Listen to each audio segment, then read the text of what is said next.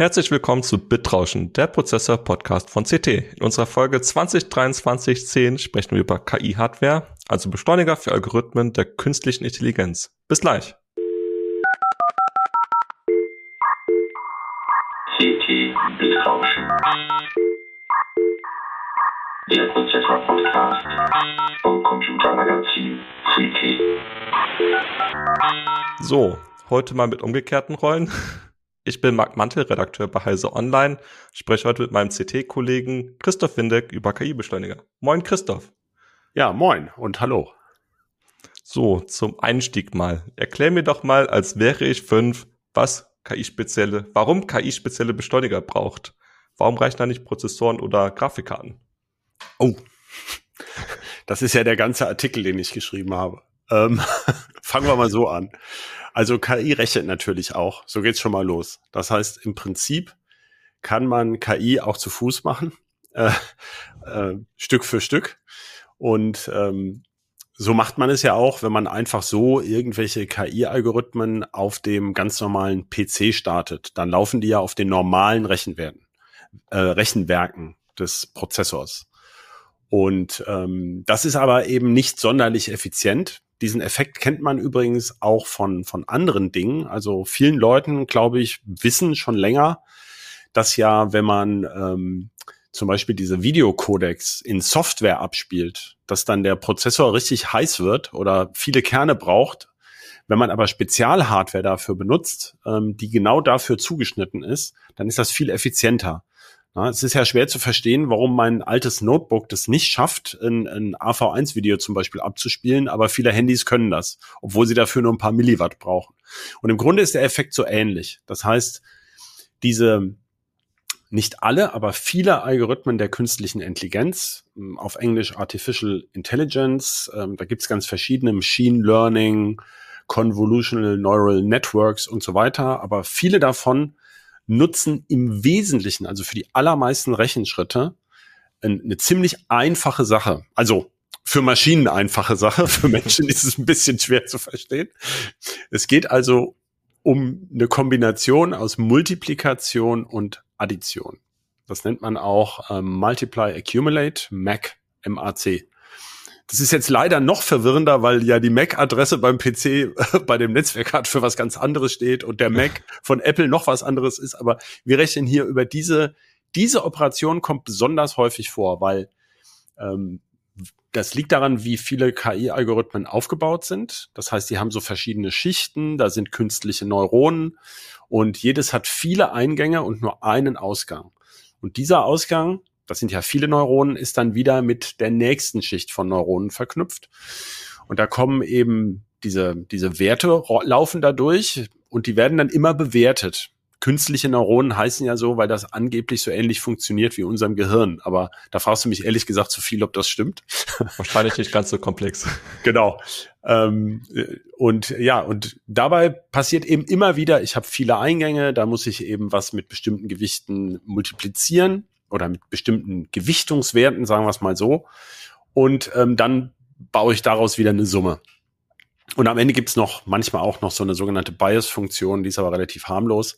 Aber das ist der Trick. Und ähm, diese Multiplizierer, also Addierer, das ist also der Computer rechnen ja mit Binärzahlen. Ich glaube, das wissen auch alle unserer Zuhörer.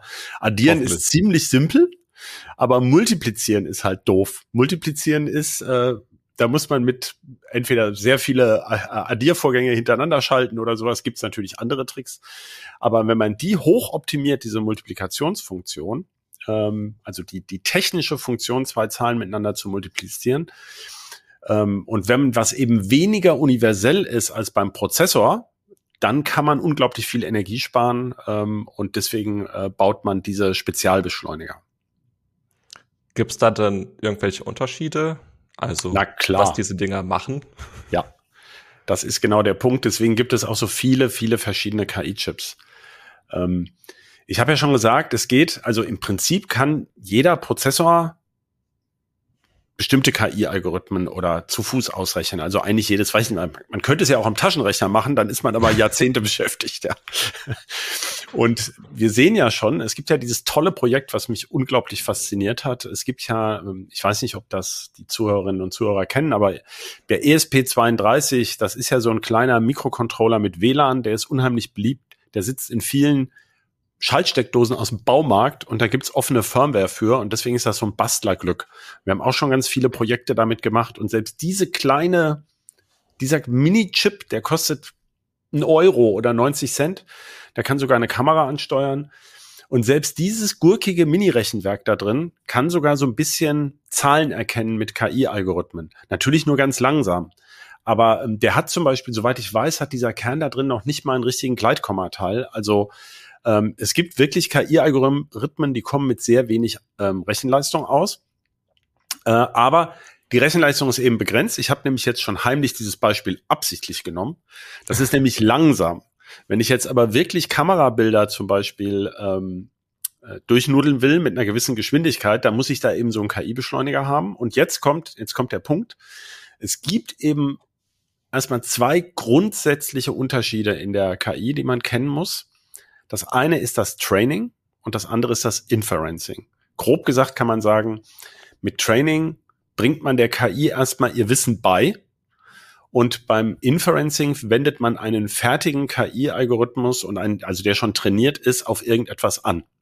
Und das Inferencing braucht tendenziell sehr viel weniger Rechenleistung als das Training.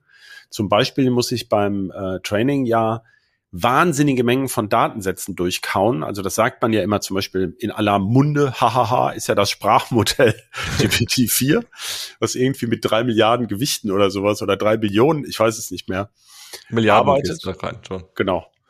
Äh, oder, oder darauf trainiert ist. Und dafür braucht man eben wahnsinnige Rechenleistung, um das alles zu trainieren. Aber um das anzuwenden, ähm, gut, braucht man bei dem jetzt immer noch viel Rechenleistung. Das war insofern kein gutes Beispiel. Aber bei so einem einfachen Objekterkenner, den kann man auf dem Handy laufen lassen, äh, der Mandarinen und Äpfel voneinander unterscheiden kann oder sowas. Ähm, das nennt man dann Inferencing. Und beim Inferencing, da weiß man oft ganz genau, wie viel Rechenleistung kommt. Das ist einer der, der tollen Tricks, die ich im Zuge der Recherche zu meinem Artikel in der CT äh, 11 ist es, glaube ich, äh, gelernt habe. Da weiß man ja, meine zum Beispiel, wenn ich Objekte in einem Bild erkennen will, dann habe ich einen Kamerachip, der hat zum Beispiel äh, ähm, eine Auflösung von 1024 mal ähm, 768. Ein also Bildsensor meintest du jetzt? Bitte? Ein Bildsensor meintest du? Bildsensor, ne? Also eine Kamera guckt sich irgendwas an. Ich weiß, wie viele Pixel der, der Bildsensor hat. Und ähm, jetzt kann ich, will ich das, was diese Pixel zeigen, in meinen Algorithmus einspeisen. Und da weiß ich ja, wie viele Pixel und Werte das sind. Und wenn ich weiß, wie viele Bilder pro Sekunde ich machen möchte, ähm, dann kann ich jetzt ganz genau darauf einen Chip zuschneiden, der zum Beispiel so ein Kamerabild super gut und super effizient auswerten kann. so, und wenn ich dann noch weiß, wie der Algorithmus rechnet, dann kann es sein, dass er zum Beispiel nur mit Ganzzahlen rechnet, also Integer, und nur mit 8-Bit Genauigkeit, dass das für diese Aufgabe schon reicht. Und da brauche ich eben kein komplexes Rechenwerk zu designen, sondern nur eins, was lumpige 8-Bit Ganzzahlen verwursten kann, also addieren und multiplizieren kann. Und das ist natürlich schon viel weniger kompliziert als ein Gleitkomma-Rechenwerk für die üblichen haben wir Ne, bei 32-Bit-Prozessoren sprechen wir oft von Floating Point 32, also FP32 oder gar doppelt genaue Zahlen wie bei Supercomputern üblich sind, also FP64. Da brauche ich ja viel breitere Datenstrukturen. Und ähm, damit das effizient läuft, muss ich auch meine Speicheranbindung besser machen. Da denkt man oft nicht so drüber nach. Ähm, natürlich kann ich auch mit so einem 8-Bit-Rechenwerk irgendwie breitere Werte verarbeiten, aber nicht in einem Takt. Und wenn ich das machen möchte, fließen ja auch sehr viel mehr Daten. Das heißt, ich brauche eine breitere RAM-Anbindung. Es kostet alles sehr viel mehr Energie. Das heißt, hier liegt zum Beispiel ein Optimierungspotenzial. Und das sind die großen Unterschiede. Es gibt halt Rechenwerke, die können, die sind sauschnell und haben ganz viele Teraops per Second, aber eben bloß mit 8-Bit-Zahlen oder sogar nur mit 8-Bit ganzen Zahlen und nicht mal mit Gleitkommazahlen. Ähm, das heißt, äh, das könnten die dann vielleicht auch mit Tricks, wären dann aber eben viel langsamer. Und weil die Rechenwerke vergleichsweise simpel aufgebaut sind, gibt es dann auch so viele Firmen, die KI-Beschleuniger in irgendeiner Form dann vorstellen, richtig? Ja, ein bisschen kann man das so sehen. Also wir haben ja gerade, ähm, jetzt springe ich noch mal in eine andere Ecke, diese Risk 5 Geschichte in letzter Zeit. Ähm, das sind, ist ja ein offengelegter ähm, Befehlssatz, zum Beispiel für Mikrocontroller oder auch ähm, Prozessoren oder Prozessorkerne. Und ähm, da, also alle diese, so ein KI-Rechenwerk alleine kann ja erstmal gar nichts. Und ähm, ich kann so einen so einen so einen offenen Kern kann ich tatsächlich sozusagen als Blaupause herunterladen und optimieren. Und da sind zum Beispiel, gibt es auch erste Ansätze für KI-Rechenwerke. Also ähm, das, ähm, das ist natürlich komplex. Also ich möchte jetzt nicht behaupten, das baut man aus diskret aus ein paar tausend Transistoren aus. genau. Aber vergleichsweise zu heutigen Chips ist die eigentliche Struktur für so ein, für so ein Rechenwerk relativ leicht. Und wie ich ja schon gesagt habe vorhin, oft geht es darum, zum Beispiel ganz viele Sensordaten zu verarbeiten. Also ich brauche zum Beispiel sehr viele Eingänge parallel. Naja, gut. Und dann, äh, dann kann ich viele von diesen Rechenwerken parallel nebeneinander setzen. Ähm, und wenn ich eben viele, also ich kann diesen Chip in, in mehrere Richtungen skalieren, sage ich jetzt mal. Aber das eigentliche Rechenwerk ist nicht so wahnsinnig komplex. Und deswegen ähm, ist es relativ leicht. Das, ich, ich finde, also ich finde Chipdesign nicht leicht. Ich stelle mir das sehr schwer vor. Aber es ist relativ leicht, ein KI-Rechenwerk ähm, äh, zu designen für erfahrene Entwickler. Und ähm, das, man kann das zum Beispiel, man braucht, je nachdem, wenn man das trickreich macht, auch nicht die allerneueste Fertigungstechnik und kommt trotzdem zu besseren Resultaten als mit einem Allzweck-Chip. Ähm, und wie ich ja auch schon angedeutet habe, es gibt gerade beim Inferencing relativ viele Spezialfälle. Also ich habe ja jetzt Kamera genannt, das ist nur, nur eine Sache. Zum Beispiel gibt es ja diesen berühmten Tesla Full Self-Driving Chip.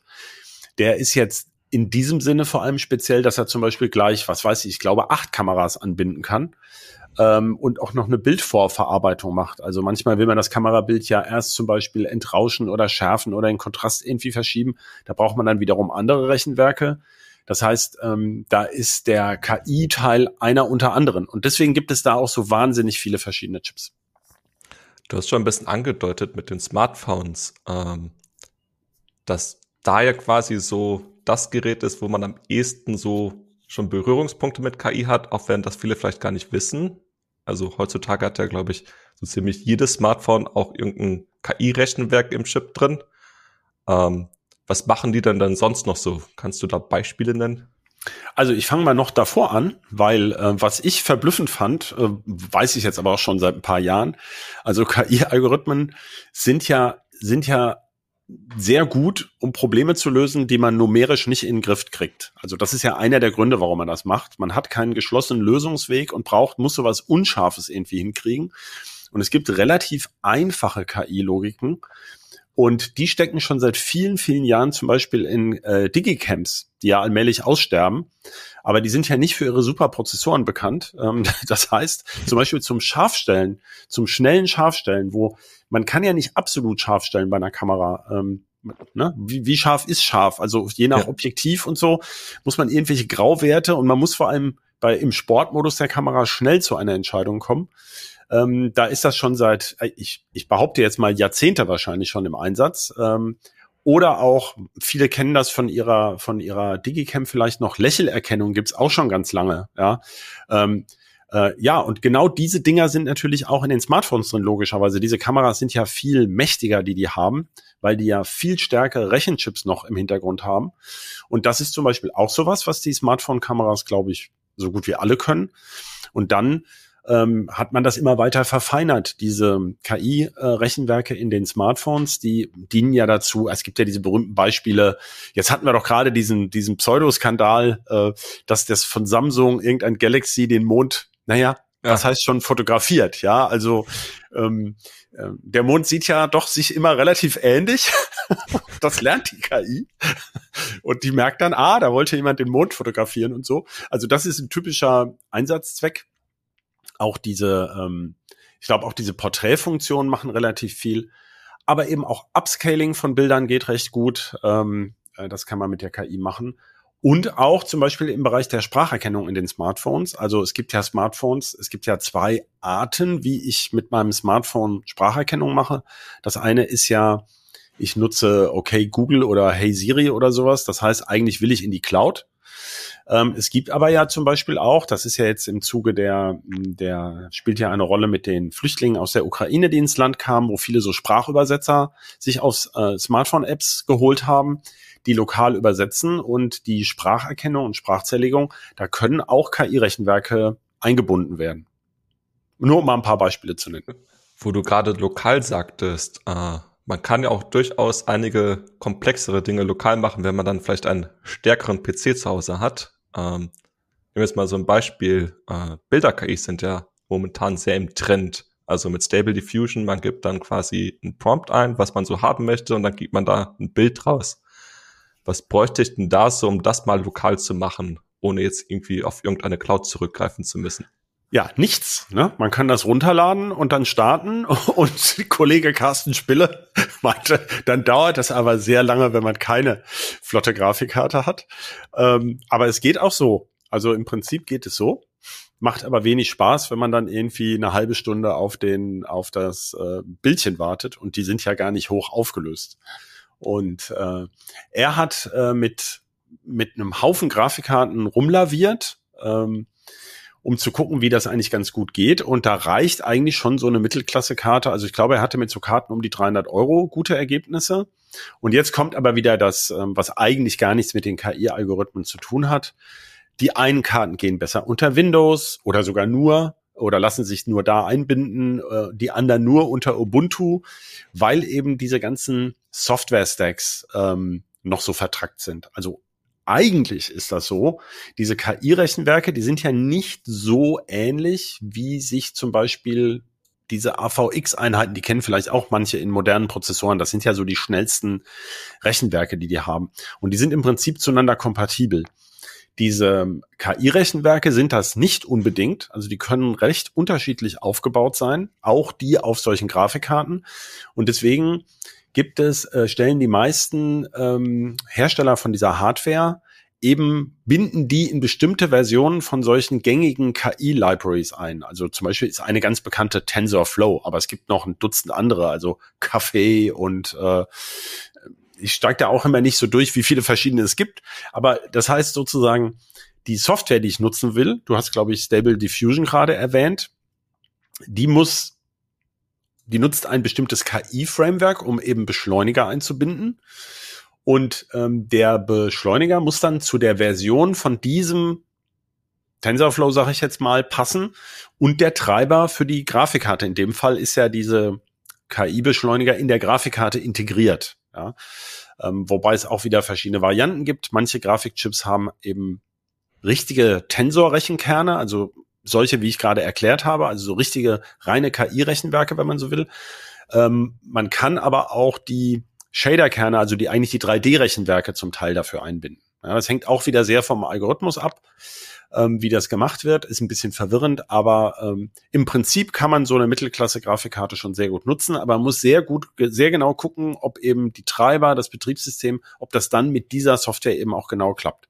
Das ist eben, ist zum Beispiel einer der Nachteile. Ne? Also x86 und Windows und eben Linux bei Servern nutzt man ja, weil es dafür eine riesige Anwendungsbreite gibt. Ähm, und ähm, äh, bei dieser, bei der KI-Hardware oder bei den KI-Beschleunigern, da sehen wir noch so ein bisschen, das ist noch nicht so richtig standardisiert. Es sind ja auch oft eben eher spezielle Apps.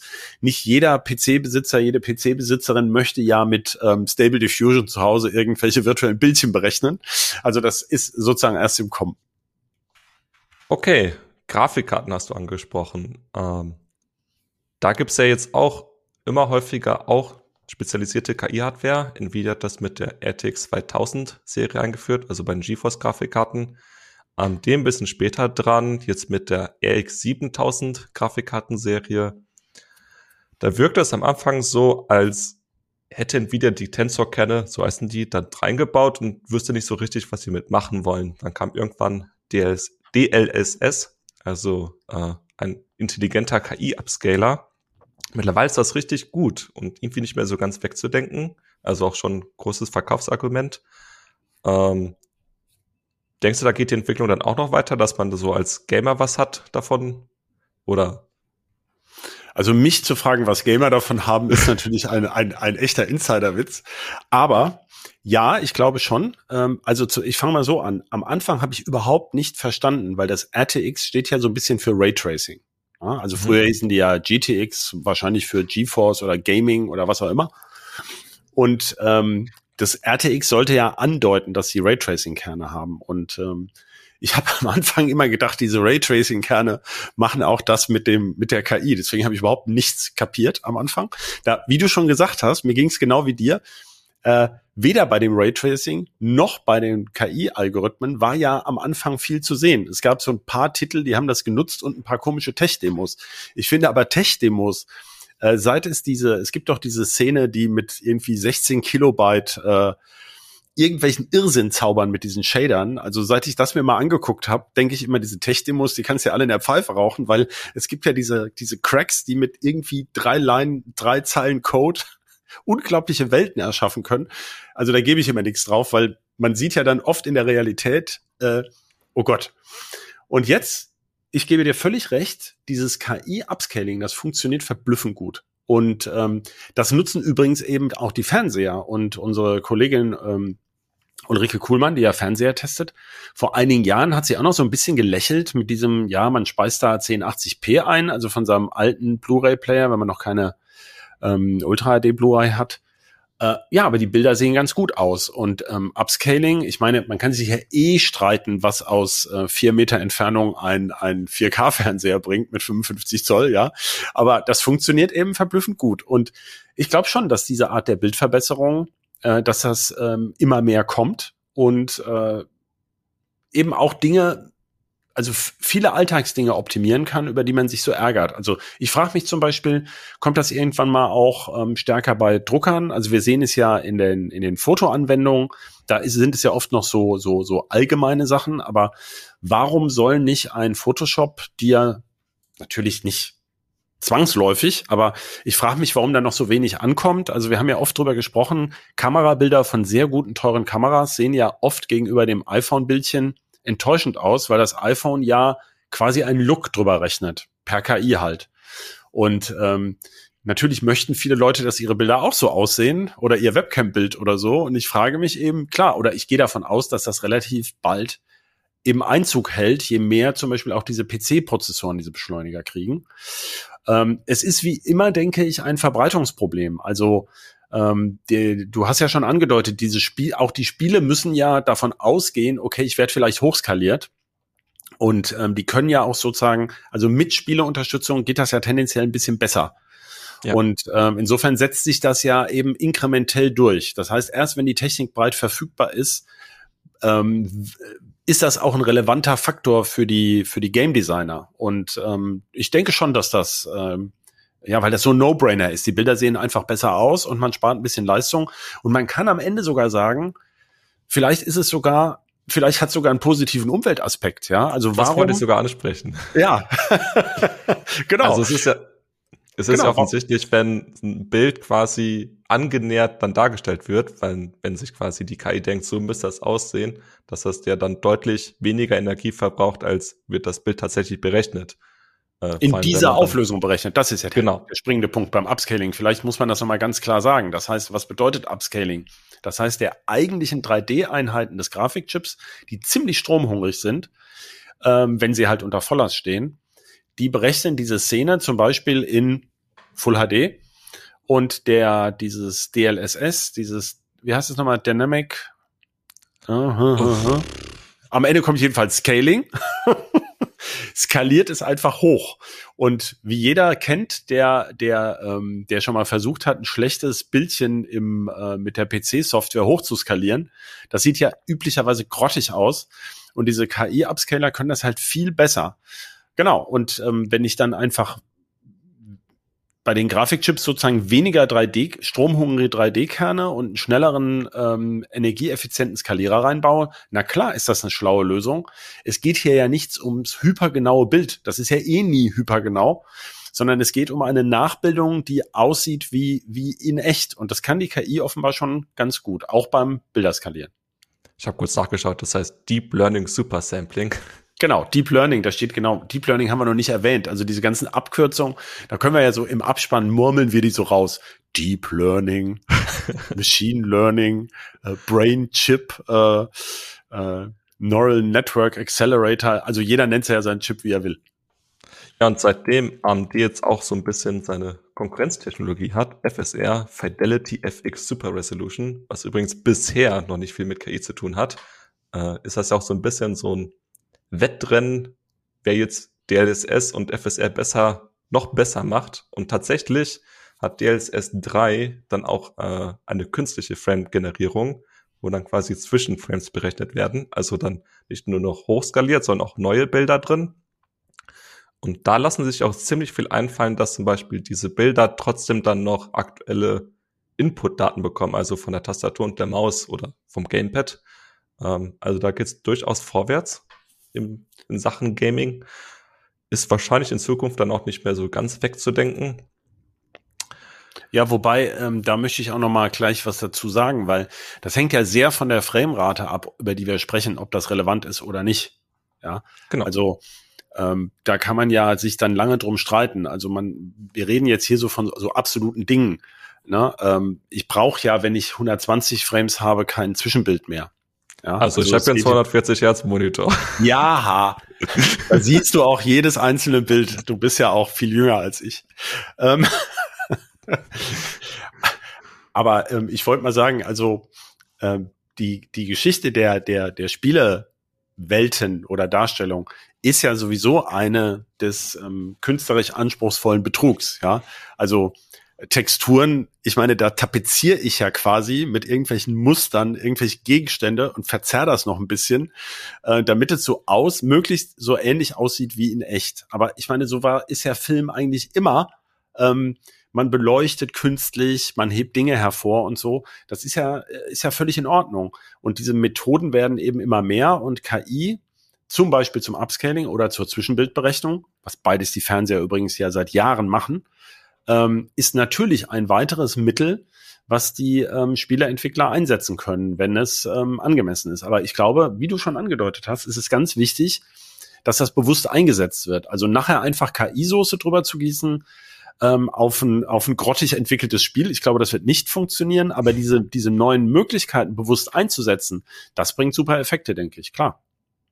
Wo du das sagtest mit künstlerische Effekte, das ist ja bei Smartphones schon lange so. Also mein Smartphone, wenn ich da so ein Bild mache, sieht ja selten so aus, als wie das echte Motiv. Also da sind sie ja schon sehr frei. Ähm, das ist auch das, was mittlerweile viele haben wollen. Äh, ja, aber man kann sich doch streiten, Marc. Ich meine, wenn du ja. im Gegenlicht mit der Kamera fotografierst, mit deiner normalen, äh, ich weiß ja, dass du auch sehr gut fotografierst mit, mit, einer, mit einer dicken, ähm, halbprofessionellen Kamera oder vielleicht sogar Profikamera. Aber wenn du jetzt ins Gegenlicht fotografierst, dann sieht das Bild ja auch nicht so aus, wie du es haben wolltest. Und es sieht auch nicht so aus, wie dein Auge es gesehen hat oder dein Gehirn es wahrgenommen hat. Vielleicht, ich weiß nicht, wie fotografisch dein, dein, deine Sichtweise bereits ist, aber das Auge trügt ja auch. Also du, du mhm. hast ja deine, deine, deine Erinnerungen an den Urlaub sind ja andere als das, was du wirklich gesehen hast oder was der, das neutrale Auge hätte sehen können. Da kann man sich ja endlos drüber streiten. Schade ist natürlich nur, dass diese einheitliche, ich sage jetzt nochmal KI-Soße, die das, die die Handys drüber kippen, natürlich dazu führt, dass im Jahr ähm, 2023 eben alles alles so aus wie der, wie der iPhone 14 Look und so. Und in zwei Jahren sieht es dann eben anders aus, weil Apple sich entschieden hat, den Algorithmus zu ändern. Das ist ja eigentlich das Ärgerliche. Die Technik an sich oder das, was einen ermüdet, ähm, dass dann immer sozusagen viele Menschen dann dieselben Effekte drauf machen. Aber das hatten wir übrigens in Photoshop-Zeiten natürlich auch immer so, dass in äh, Magazine, die viel mit äh, die Bilder bearbeitet haben mit, mit, ich sag mal, mit MI, mit menschlicher Intelligenz oder fotografischer Intelligenz, äh, dass sie dann auch immer so einen gewissen Look hatten, ja. Eine Weile hatten wir doch immer diese Tilt-Shift-Aufnahmen, die waren überall. Davor waren es die HDR-Bildchen mal eine Weile mit diesen völlig überzogenen Farben und Kontrasten. Das verschwindet dann auch wieder. Oder als dann immer die in Filmen diese Nahaufnahmen kommen im Slow Motion, wenn das da gerade 1080p sich durchgesetzt hat. Man genau, oder im Hintergrund, jetzt wird so Vordergrund und Hintergrund, ich weiß nicht, wie der Effekt heißt, gegeneinander verschoben und so, ne, von alten Fotoaufnahmen und so. Also, äh, ja, aber Na klar, ich meine, natürlich, ähm, KI lädt auch zum Spielen ein. Das machen ja auch, glaube ich, die meisten mit ChatGPT und stellen saublöde Fragen. Äh, also, und dann freuen sie sich, wenn das, wenn die Maschine irgendwas zusammen äh, fantasiert. Oder mit Journey, also die Bilder-KI. Ja. Da gibt's Genau. auch sehr, sehr viele Möglichkeiten, da rumzuprobieren. Genau. Es sind auch schöne Ideen. Also wir nutzen es ja in der CT mittlerweile zum Teil auch, manchmal. Ähm, und es ist tatsächlich so, ähm, ist mir schon so gegangen mit, ähm, mit Artikelillustrationen, dass einen das natürlich inspiriert, also auch mal auf Ideen bringt, ähm, die, die man dann nachher vielleicht als Foto umsetzt, gar nicht als KI. Äh, aber gut, das hat jetzt mit der KI-Hardware alles ein bisschen wenig zu tun, muss ich zugeben, ja. Ja, KI-Hardware. Hast du noch irgendwas ganz Wichtiges auf dem Herzen, was du uns erzählen möchtest? Ja, diese enormen Performance-Unterschiede, das fand ich in der Recherche zu dem Artikel wirklich beeindruckend. Also es gibt ja, ähm, äh, das hat die Firma, ich weiß gar nicht, so viele von ihren Superchips verkaufen sie, glaube ich, gar nicht. Die haben ja einen wafergroßen Chip. Das heißt also, ne, so ein Hast Wafer ist ja so groß. Welch, von welcher Firma reden wir gerade? Ähm, äh, ähm, Cerebras, hast ja auch schon, ne, kommt ja von, von Gehirn. Ähm, die haben ja diesen, diesen riesen, diese Wafer Scale Engine, Engine gebaut, also ein, ein, ja, das ist ja nicht ein Prozessor, sondern ein komplettes Prozessornetzwerk auf einem riesigen Chip. Und das Ding braucht dann 15.000 Watt, wird dann in so eine, in so eine wassergekühlte sozusagen Klemme reingeschoben, wo dann auch die Kontakte auf das äh, Material gehen. So, ein, ähm, so eine Maschine kostet, glaube ich, auch deutlich über eine Million mit so einem Chip drin. Und äh, das sind halt Riesendinger. Und auf der anderen Seite, ich hatte es ja erwähnt, ähm, der, der, ähm, der ESP32 oder noch kleinere Chips, die zum Beispiel in Hearables stecken, also auch in diesen ganzen ähm, Ohrbohnen, wie ich sie mal nenne, also in den In-Ears, die sich ja so langsam zu Mini-Hörgeräten wandeln und ja auch ähm, Schallkompensation, Geräuschkompensation machen und so. Auch da kann man zum Teil KI-Algorithmen einsetzen, die mit wenigen Milli- oder vielleicht sogar Mikrowatt arbeiten können. Also diese Bandbreite, das äh, fand ich schon spannend, dass ähm, äh, man fasst das jetzt im Moment alles unter KI zusammen. Es kann sein, dass sich das mal, dass man da zum Beispiel noch mal ähm, irgendwann, wenn sich das mehr durchsetzt, vielleicht mehr differenziert, ob das eine eher KI oder Maschinenlernen oder sowas ist. Aber wir haben ja schon das Problem, dass eben die deutsche Abkürzung mit KI von AI äh, immer die Recherche schon schwierig macht, aber ich glaube, mit Chatbot kann das dann, äh, ChatGPT. Ähm, also das fand ich sehr faszinierend, die enorme Spannbreite in diesem äh, rasend schnell sich entwickelnden Bereich. Ja. Und ähm, was wir auch sehen, ist eben, dass äh, jetzt schon die ersten Firmen, also Startups in diesem Bereich aus dem Rennen gehen, die also oder aufgekauft werden. Ähm, also äh, da es ist schon zu erwarten, dass es so eine gewisse Vereinheitlichung für bestimmte Bereiche geben wird. Also, dass nicht alle diese weit über 60, habe ich gezählt, man vermutet, es sind über 100 Startups, die irgendwelche KI-Chips entwickeln, dass die eben auf Dauer im Rennen bleiben. Ne? Sondern, dass sich da eine gewisse Standardisierung kommt. Aber wie schnell das geht, das weiß natürlich niemand. Wo wir beim Thema Hardware sind, äh, Jim Keller, unser alter Freund, ist doch jetzt mittlerweile auch beim KI-Unternehmen und baut KI-Hardware. Also da weiß man schon. Tenstorrent. Tenstorrent, Ja. genau. Also Ja, der sagt das ja auch ganz klar. Er sagt, die Entwicklung, also KI ist die wichtigste Entwicklung im Halbleiterbereich, die es derzeit gibt, weil sie eben ähm, äh, auch in den Rechenzentren Einzug halten wird in großem Maßstab. Ich meine, die Google-Suche ist ja auch schon eine Art künstliche Intelligenz. Also wir, ähm, das ist ja da, da kommen ja auch schon sehr viele KI-Algorithmen zum Einsatz, damit die Ergebnisse und die Werbung so sortiert sind, wie wir sie da vor uns sehen wir reden ja jetzt bei dieser KI-Suche um diese Chatbot-Suche, mit der du quasi natürlichsprachig äh, äh, kommunizierst. Ähm, da geht sicherlich vieles hin. Die normalen Server und Rechenwerke gehen aber ja nicht weg. Ja, also die Frage ist, wie wird das in Zukunft kombiniert? Gibt es dann einen extra Chip in jedem Serverprozessor oder macht man das, ähm, macht man extra zusätzliche KI-Computer? Das ist ja alles noch im Fluss. Alle diese Bauformen gibt es im Moment. Und na klar, aber da ist, also da ist zum, zumindest im Moment der am stärksten wachsende Rechenleistungsbedarf. Das glaube ich auch. Ähm, Nur also bei weil den ich- KI-Algorithmen. Weil ich eben den Namen in den Raum geworfen hatte, Jim Keller, das ist der Herr, der hauptverantwortlich die Zen-Architektur bei AMD mit entworfen hat und vorher auch schon äh, bei den Athlon-Prozessoren dabei war, bei Apple viel mitentwickelt hat, auch zwischendurch bei Intel war. ist quasi Bei so Tesla. der Tesla so, so ein bisschen der Rockstar der, der Hardware-Ingenieursbranche. Ja, das stimmt, sagen. genau. Wobei man sich ja fragt, was er eigentlich immer genau dann tut. Zumindest also, Teams aufzubauen. Genau. Ich habe mal so mit mit einem von AMD geredet, der hatte gemeint, ähm, naja, so ein so ein so ein Guru ist eigentlich äh, vor allem jemand, der ein Team bestärkt, dass das die richtige Richtung ist. Ja, weil man sicherlich bei vielen, also so ein Chip ist ja auch immer ein Kompromiss. Ja, ich habe so und so viel Chipfläche, weil der Chip nur so und so viel kosten darf und so und so viel Strom fressen kann. Und dann überlege ich, in welche Richtung optimiere ich den.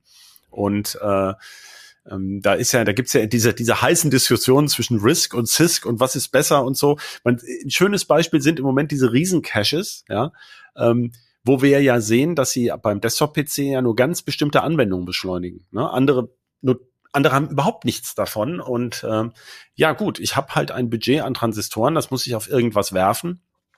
Und äh, da muss ich Entscheidungen fällen und mir über den Markt nachdenken. Und da liegt zum Beispiel auch einer der Geheimnisse, ähm, warum zum Beispiel ein Apple, was die gesamte, die, die gesamte ähm, Soft- und Hardware für ihre Geräte kontrolliert, mit diesen ARM-Kernen, die, die zugegebenermaßen ja auch sehr gut sind, die wirklich sehr toll ausschöpfen kann und alle diese Vorteile sieht und Microsoft mit Windows auf ARM ganz schlecht vorwärts kommt. Ja, ja natürlich machen AMD und Intel die Prozessoren so, dass sie in den weitaus dominierenden Windows-Rechnern optimal laufen und ihre, dass sie da glänzen und auch effizient arbeiten und so. Und ähm, ARM hatte bisher selber eben für Smartphones optimiert. Und bei KI-Algorithmen ist das auch so. Also ich kann natürlich nicht jeden beliebigen KI-Chip auf jedes beliebige Problem werfen. Also man muss da ganz genau ähm, überlegen, was ist für diese Anwendung der ideale Chip.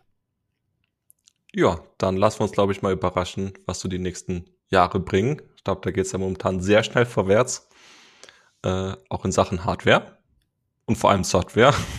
Das ist dann aber ein Thema für ein anderes Mal, vielleicht auch mit anderen Gästen. Genau. Und bedanke mich fürs Gespräch. Sehr gerne. Dann danken wir beiden auch unseren Zuhörerinnen und Zuhörern fürs Zuschalten. Wie immer, wir freuen uns über Feedback, gerne per Mail an bit-rauschen.ct.de. Ansonsten, wie immer, der Hinweis auf unseren anderen Podcast. Äh, Heise Medien hat da einige Angebote. Finden Sie unter heiße.de slash podcasts. Äh, zum Beispiel hatten wir gerade erst einen sehr tollen Uplink über Mini-PCs. Große Empfehlung.